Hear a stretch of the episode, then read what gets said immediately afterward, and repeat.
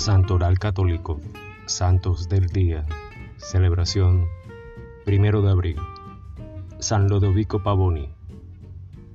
Ludovico Pavoni nace en Brescia el 11 de septiembre de 1784, el primero de cinco hermanos del matrimonio Alejandro y Lelia Boncarali.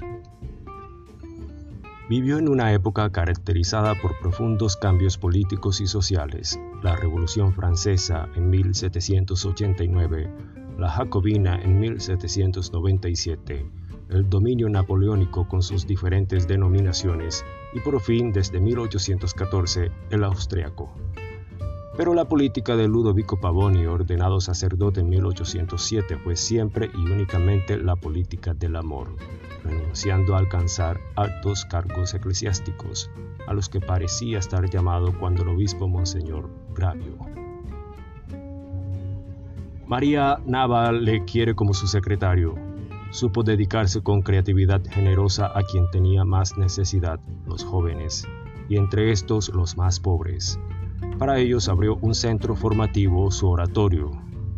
Al mismo tiempo se entregaba, como destacará el obispo, en apoyo de los párrocos para instruir, catequizar por medio de homilías, de catequesis, de ejercicios espirituales, sobre todo a la juventud, y especialmente a la más pobre que tenía mayor necesidad, con muy buenos resultados. El 16 de marzo de 1818 es nombrado canónigo de la catedral y se le confía la rectoría de la Basílica de San Bernabé. Notando entonces que muchos de los chicos de su oratorio, sobre todo los pobres, decaían en su empeño y se desviaban del buen camino cuando tenían que insertarse en el mundo del trabajo, que por desgracia no garantizaba un sano ambiente moral y cristiano, Ludovico Pavoni decide fundar un instituto o escuela de artes de carácter benéfico y privado, donde al menos los huérfanos o abandonados por sus propios padres fuesen acogidos, mantenidos gratuitamente, educados y capacitados para desempeñar alguna arte, al fin de formarles queridos para la religión y útiles para la sociedad y el Estado. Nace así en 1821 el Instituto de San Bernabé. Entre las artes, la más importante fue la tipografía, querida por Pavoni como escuela tipográfica, que se puede considerar la primera escuela gráfica de Italia y que pronto llega a ser una verdadera casa editorial. Con el paso del tiempo se multiplican los oficios enseñados en San Bernabé. En 1831 Pavoni detalla ocho oficios existentes, tipografía, encuadernación de libros, papelería, plateros, cerrajeros, carpinteros, torneros y zapateros. El Instituto de San Bernabé unía por primera vez el aspecto educativo, el asistencial y el profesional, pero la fisonomía más profunda, la idea característica del nuevo instituto, era que los muchachos pobres, abandonados por sus padres y sus parientes más cercanos, encontrasen todo lo que habían perdido, no solamente pan, vestido y educación en las letras y las artes, sino también el padre y la madre, la familia de los cuales la mala suerte les ha privado, y con el padre, la madre, la familia, todo lo que un pobre podía recibir y gozar. Durante el cólera de 1836, con una simple invitación municipal y sin la esperanza de recibir ninguna contribución económica, son acogidos gratuitamente en el Pío Instituto alimentados y educados con verdadero amor paterno. Muchos y muchos muchachos, aún incapaces. Así se leen las actas de la reunión extraordinaria del municipio de Precia el 21 de agosto de 1841. Pavoni pensó también en los labradores y proyectó una escuela agrícola. En 1841 acoge en el instituto a los sordomudos. El 3 de junio de 1844 era condecorado por el emperador de Austria con el título de Caballero de la Corona de Hierro. Para sostener y continuar el instituto, Ludovico Pavoni ya desde hacía tiempo andaba madurando la idea de formar con sus jóvenes más fervorosos una congregación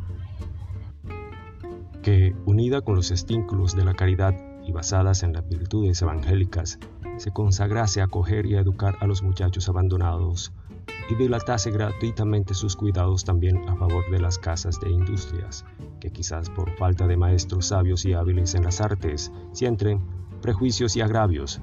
Así ya en 1825 escribía al emperador Francisco I de visita en Brescia. Obtenido el elogio del fin de la congregación con decreto del 31 de marzo de 1843 de parte del Papa Gregorio XVI, llega por fin la aprobación imperial el 9 de diciembre de 1846. Monseñor Lucci, vicario general capitular, haciendo uso de la facultad otorgada por la Santa Sede, erige canónicamente la Congregación de los Hijos de María el 11 de agosto de 1847. Después de haber dado formalmente el 29 de noviembre las dimisiones del capítulo de la catedral, el 8 de diciembre de 1847, solemnidad de la Inmaculada, Pavoni emite su profesión perpetua. Acerca de la fisonomía de la nueva familia religiosa, los contemporáneos reconocen unánimamente la novedad y la originalidad se componen de religiosos sacerdotes para la dirección espiritual, disciplinar y administrativa de la obra y de religiosos laicos para llevar adelante los talleres y la educación de los jóvenes. Aparece así la nueva figura del religioso trabajador y educador, el hermano coadjuntor pavoniano, insertado directamente en la misión específica de la congregación, con igualdad de derechos y de deberes con los sacerdotes. El día después de estallar la insurrección contra los austriacos, llamada la de los Diez Días, el sábado 24 de marzo de 1849, Ludovico Pavoni acompañaba a sus muchachos a la colina de Salano, a 12 kilómetros de Brescia, para ponerlos a salvo del saqueo y de los incendios causados por la revuelta que justo en la plaza de San Bernabé había montado una barricada. No muy bien de salud, el 26 de marzo se agrava al amanecer del 1 de abril de 1849, Domingo de Ramos, muere. La beatificación de Ludovico Pavoni confirma el decreto que el 5 de junio de 1947 Pío XII emanó sobre las virtudes heroicas, en la cual es llamado otro Felipe Neri. Precursor de San Juan Bosco, perfecto emulador de San José Cotolengo. Gracias, gloria a Dios.